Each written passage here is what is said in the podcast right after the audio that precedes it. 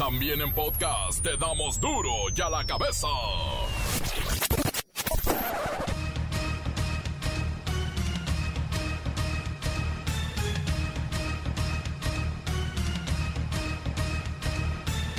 Jueves 27 de mayo del 2021. Yo soy Miguel Ángel Fernández y esto es duro y a la cabeza. Sin censura.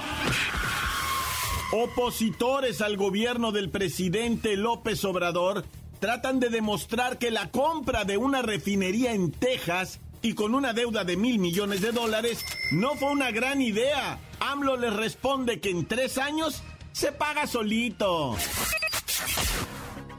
Exhiben a los empresarios y políticos de Ensenada, Baja California, por apoderarse de terrenos ejidales, construir un paraíso inmobiliario con albercas y lagos artificiales y, por supuesto, acaparar el agua comunal. No hay agua en Ensenada y estos viviendo en el cielo. De hecho, así se llama el complejo inmobiliario. El cielo. ¿Hasta dónde se fueron con el ego? En menos de 24 horas, cientos de candidatos a diferentes puestos de elección, y óigalo bien, ¿eh? Dijimos cientos de candidatos avientan el arpa y se bajan de la contienda, se suman al oponente o simplemente se hacen los desaparecidos, no contestan el teléfono. Y el dinero que se gastó en su campaña, todo lo que se les dio por parte del INE, ya se tiró a la basura y ¿qué creen? Salió de nuestra bolsa. Ah, pero ya renunciaron. La Organización de los Estados Americanos, la OEA, informa que durante la actual pandemia de COVID-19 se produce un ciberataque cada 39 segundos y la mayoría de las víctimas son mujeres. A pesar del impacto negativo en la economía, en lo social y por supuesto en la salud por esta cuestión de la pandemia, un estudio reveló que el 82% de los mexicanos, 8 de cada 10, es optimista ante toda esta adversidad. Y el reportero del barrio tiene historias de mucho, mucho terror. Hoy es el gran día, Santos recibe a la máquina que tiene todo el peso de la maldición del subcampeonato encima, la bacha y el cerillo con los detalles. Comencemos con la sagrada misión de informarle porque aquí no explicamos las noticias con manzanas, no, aquí las explicamos con huevos. Llegó el momento de presentarte las noticias como nadie más lo sabe hacer. Los datos que otros ocultan, aquí los exponemos sin rodeos.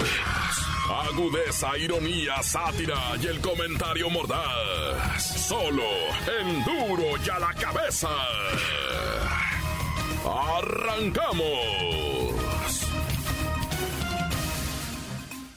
Bueno, pues resulta, va, que 8 de cada 10 mexicanos se siente optimista, empático y esperanzado ante la pandemia, aunque están preocupados por sus finanzas. Y todo esto lo encontramos en un estudio realizado por una aseguradora que nos proyecta optimistas ante el impacto económico, social y de salud desatado, pues por el COVID-19. Vamos, vamos con Pepinillo Rigel. Oh, Miki, ¿cómo estás? No te vas a contagiar, eh, Miki. Eh, Miki. Miki, mano santo idolatrado de la vida de la... Ay, no, Miki, mira, yo me siento así, mira, ¿eh? Mira, qué feliz. Feliz de la vida. De hecho, durante el punto más álgido del coronavirus, allá por octubre, noviembre del año pasado, que por cierto nos contagiamos tú y yo, casi al mismo tiempo, juntos pero no revueltos, del año pasado, ¿te acuerdas? Bueno, 74% de la población se declaró optimista. Además, revisando este documento llamado Estudio de MedLife sobre el comportamiento del consumidor, resultó que 78% de los mexicanos también es empático. Empático no simpático, ¿eh? Simpáticos somos muy pocos.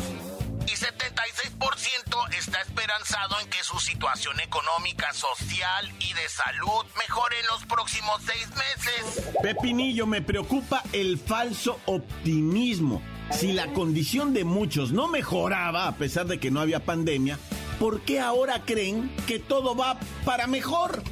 Ay, no, mira, Miki, te lo explico con manzanas porque eres medio... ya sabes cómo. Para la población, esos sentimientos de mejora se traducen en ir al médico, en visitar amigos y familiares, en trabajar en ubicaciones físicas, realizar trámites en persona, ir de compras, ya no hacer cola o fila para tantas cosas, o poder viajar. Mira, estás describiendo lo que muchos dicen de estar vacunados contra el coronavirus. Exacto, Miquelet. Mira, la población de nuestro país está más dispuesta a vacunarse que el resto del mundo, como en Estados Unidos, China e India. Es que el 77% de los mexicanos creemos que la vacuna nos permitirá mejorar la salud física, la salud mental, las relaciones sociales y la salud financiera. O sea que somos los más positivos del mundo mundial y del universo universal. Y yo creo que eso nos puede ayudar a superar tanta cosa tan dura que hemos estado. Ay, mira, hasta paso saliva cuando hablo de cosas tan duras que hemos soportado y viviendo y sufrido. Ay, no, ya me voy. Pero Miki, me voy con tu canción. Oh, Miki, ¿cómo estás? No te vas a contagiar, eh, Miki. Eh, Miki. No hay nada de malo en ser positivos y esperar que con nuestro trabajo las cosas cambien.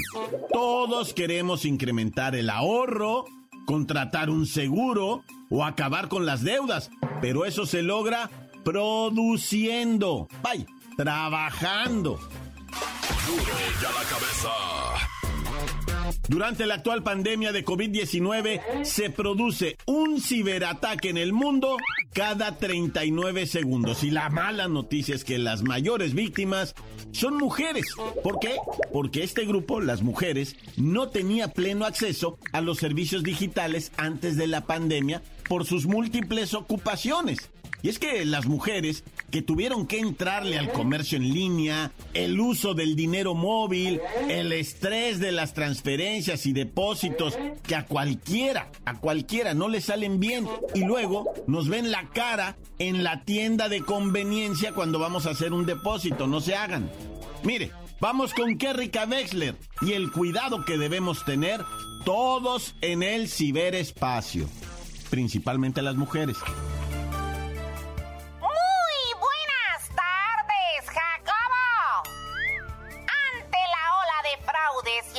Estafas a través de la red, diferentes organismos advierten de un aumento desmesurado de ataques a mujeres de edad avanzada en forma de correos, llamadas telefónicas o servicios de mensajería instantánea fraudulentos, ya que estas mujeres son especialmente vulnerables ante ciberataques, dada su carencia de habilidades informáticas en general y de seguridad digital en particular, la cual es mayor que en el caso de los hombres de su mismo grupo de edad, Jacobo. Asimismo, el estudio advierte que ante el incremento de su participación en el ciberespacio, las mujeres son en forma desproporcionada de ciberacoso, ciberhostigamiento, distribución no consensuada de imágenes íntimas y sexuales, violencia sexual a través de troleo, recepción de imágenes y videos sexuales sin consentimiento y amenazas de violencia sexual, Jacobo. Kerrika Wexler, hay que insistir en que personas de todas las edades tuvieron que ingresar a este mundo del Internet para poder sobrevivir, incluso modificar su estilo de vida, ya sea con el trabajo, con las clases o armar algún tipo de venta y compra.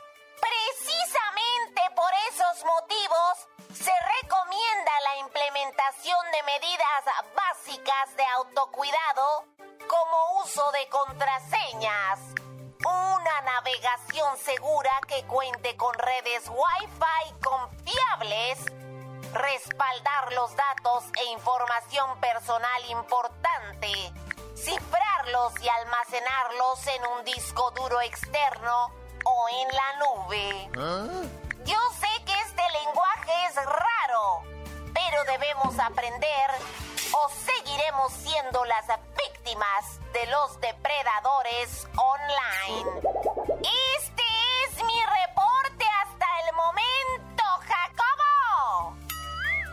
Para duro ya la cabeza. Informó. Rica Wexler. Enviada especial. No deje sola a su madre o a su abuela. Asesórela en la navegación. También desconfiar de todos los correos electrónicos que hablan sobre el COVID-19. En especial si no se reconoce la dirección electrónica. También esas cadenas de WhatsApp que traen enlaces a páginas web donde hay una bola de expertos que ofrecen miles de recomendaciones y soluciones ante la pandemia. Pero cuidado, cuidado con la desinformación porque todo deriva casi siempre en un fraude. Les van a pedir dinero. Encuéntranos en Facebook, facebook.com, diagonal duro y a la cabeza oficial. Estás escuchando el podcast de Duro y a la cabeza. Síguenos en Twitter, arroba duro y a la cabeza. Y para todos aquellos que buscan nuestro podcast, está ahí en el Facebook, en el Twitter, en el Himalaya. Y mire, no hay que escalar el Himalaya, simplemente bajar la aplicación del Himalaya y encontrar el podcast de Duro ya la cabeza. Duro ya la cabeza. Ahora es tiempo de ir con el reportero del barrio. Alicantes Pintos. Vamos, vamos, raza, la información. Fíjate que en pleno eje central, allá en Santa, la calle Santa Veracruz, resulta ser, güey, que estaba un pleito a media calle, un ah. pleito con sangre de por medio. brotaban así, los, ahora sí que los borbotones, ¿no? De sangre, se, se veían chorros, el piso manchado de sangre. Llegó inmediatamente un encargado de cuidar el orden público, o sea, hace un placa, ¿no? Y llega el vato, ¿por qué se están peleando? Eran dos doñas, güey. Y una de ellas trae un filero, güey. Y ya había picado dos veces a la otra doña. No tasajeado, porque una cosa es el, el, tirarle así el tasajazo, ¡zas! ¿no? O sea, lateralmente vertical, ¿no? Ah, o sea, sino que le tires así. O, ahora sí que, que, le avientas el, sas, ¿no? Así, a ver qué cortas. Y la otra es el piquete, ¿no? Entonces, ah, ya le había aventado dos piquetes a la doña. Digo, o sea, raza tranquila, no vayan a ponerse muy albureritos. Y, y, uno de uno de las cuchilladas le había dado arriba del codo. Y ya hemos platicado que ahí está una vena muy venosa, ¿no? O sea, que es que viene con bien mucha sangre. Y cuando la pican se te empieza a salir la sangre, güey, para pararla, ¿no? La gente se muere de eso, güey. De un piquete en el brazo te puedes andar muriendo porque te revientan esa vena. Bueno, pues total que la historia es que una de las doñas estaba extorsionando, cobrando piso a la otra, güey. Así de choncho, así está la capirucha del país. Si así está la capital, ¿cómo estará todo el país, loco? Bueno, y mucha gente agradezco a que al eh, Facebook del reportero del barrio nos enviaron mucho este video del niño Mateo que es golpeado, pero tan, eh, ah. golpeado por el vikingo. A ver, contexto. Había un, un ring, o sea, un político contrató un ring para que se subieran los luchadores y hacer un show ahí de luchadores. Uno de los luchadores cae al piso, un niño de 5 años, Mateo, quiere como bromear o una y, y agarra del cuello al vampiro, al vikingo, ¿va? Pero era un niño de 5 años y el vikingo como que estaba mal viajado el güey y agarró al chamaquito y lo azotó en el piso, lo dejó conmocionado, contusionado, ¿ah? Y pues ahorita ya salió el mero chipocludo, ¿verdad? De lo que viene siendo la Asociación de la República Mexicana para Luchadores, Luchadoras y Luchadísticos, ¿verdad? Y ya dijeron, ese vikingo no vuelve a pelear en todo el país. Y yo me acuerdo que en este espacio dije, ah, uy, ese vikingo se acaba de quedar sin carrera, pues sí. ¿Ah? No lo quieren dejar subir a nunca más, madremente, a un cuadrilátero. Dicen, ese hombre no puede porque es un peligro, es un peligro. A un niño de cinco años lo azotó en el piso en una, en una exhibición, pues imagínate. Ahora, ahora imagínate lo enojado. Nah, ya.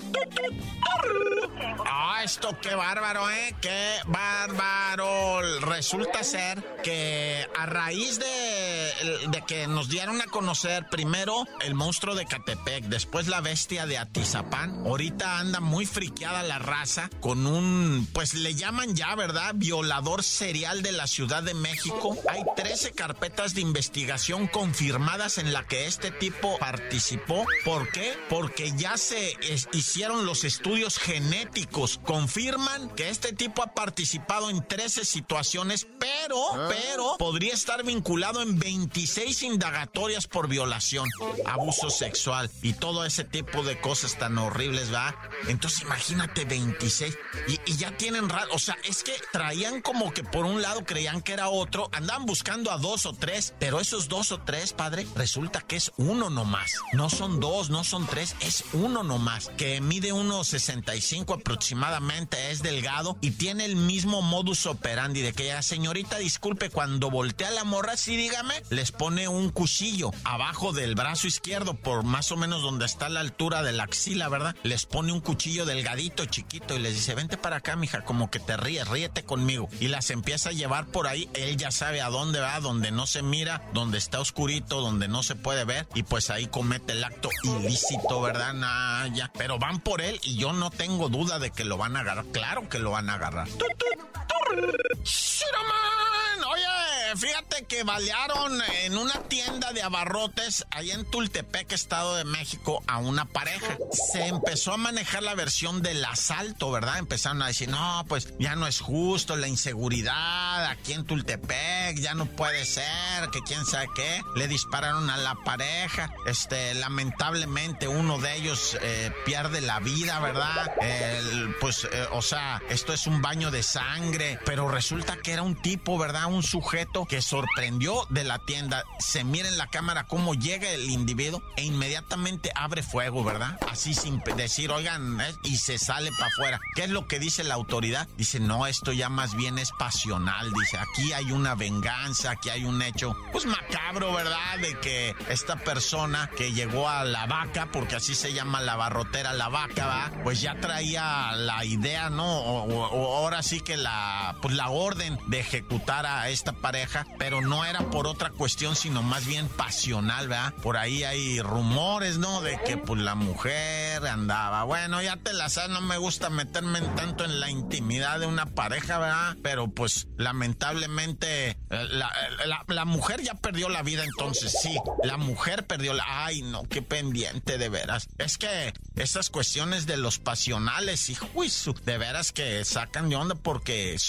o sea, por esto de las emociones y los sentimientos, uno es capaz de cualquier cosa. Mejor me persigno Dios conmigo y yo con él, Dios delante y yo tras él. Tan tan se acabó, corta. La nota que sacude. ¡Duro! ¡Duro ya la cabeza! Encuéntranos en Facebook, facebook.com, diagonal Duro y a la cabeza oficial. Esto es el podcast de Duro y a la cabeza. Tiempo de deportes, tiempo de deportes con la bacha y el cerillo.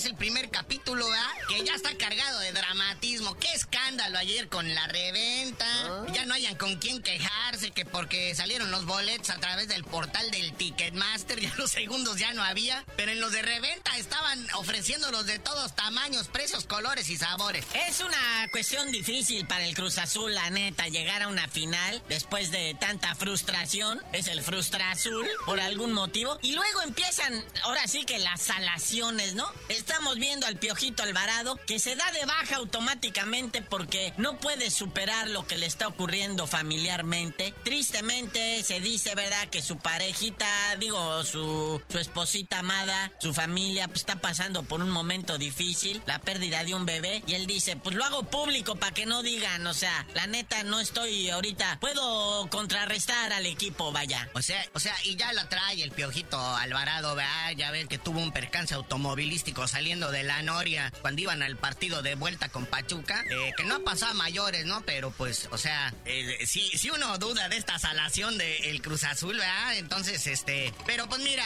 yo creo que exista tanta salación, este, lugares especializados estos de probabilidad y estadística y cruzados con los centros de apuestas, dan por favorito, no para ganar hoy, sino para llevarse el campeonato así ya completo, le dan 55% de probabilidad a la máquina del Cruz Azul de que sea campeón. Es cierto, es muy cierto, o sea, sí existe la posibilidad y eso le dificulta más todavía a la máquina. Digo, si dieran por bueno al Santos, la verdad que el Cruz Azul diría, pues sí, nosotros siempre la Cruz Azuleamos, ¿no? Pero viene la presión fuerte para los azules. Y más que nada, esa bolita de la presión ya se las, ya se la echó el Santos al Cruz Azul. Les dijo, ¿saben qué? La neta, nosotros no somos favoritos. Los favoritos son aquellos y es más presión todavía para la máquina. Y añádale a la salación, Fernando Guerrero, el árbitro conocido como el cantante, va a ser el árbitro designado para la final de ida. Que ya le tocó en este torneo, este, pues pitar el clásico joven entre Águilas y Cruz Azul y le regaló un penal a las Águilas. Ya vamos a empezar con eso. Sí, fíjate que, bueno, es que son todos los factores que hay que analizarlos. El territorio Santos Modelo es una cosa difícil para el Cruz Azul, para la máquina. Es la segunda vez que se encuentran en, en lo que viene siendo una instancia final se traen ganas porque pues, hay venganzas y todo ese rollo, ¿no? Oye, y, y volviendo ya para cerrar con lo de los bolets y la reventa y el lloradero de la gente, pues dice la banda, hasta hicieron un meme, ay, esos de la máquina no se hagan, tuvieron 23 años para ahorrar.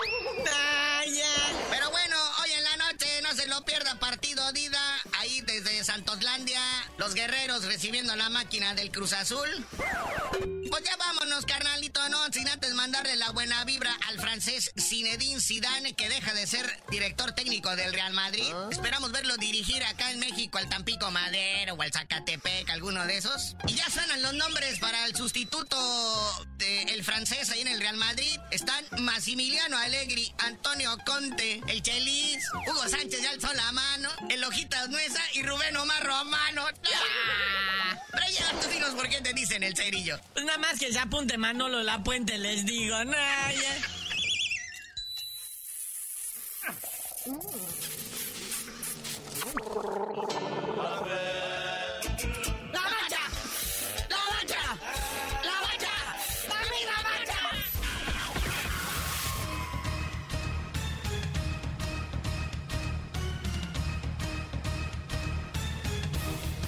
Bueno, vámonos al fútbol. ¿Qué les parece? Por lo pronto, queremos agradecer su audiencia y recordarle que en duro y a la cabeza no le explicamos nunca las noticias, pues con manzanas no. Aquí las explicamos con huevos. Por hoy el tiempo se nos ha terminado. Le damos un respiro a la información, pero prometemos regresar para exponerte las noticias como son. Duro y a la cabeza es Miguel Ángel Fernández, Arturo González, Evi González y la producción de Luis González, el señor X. Una producción original de MBS Radio.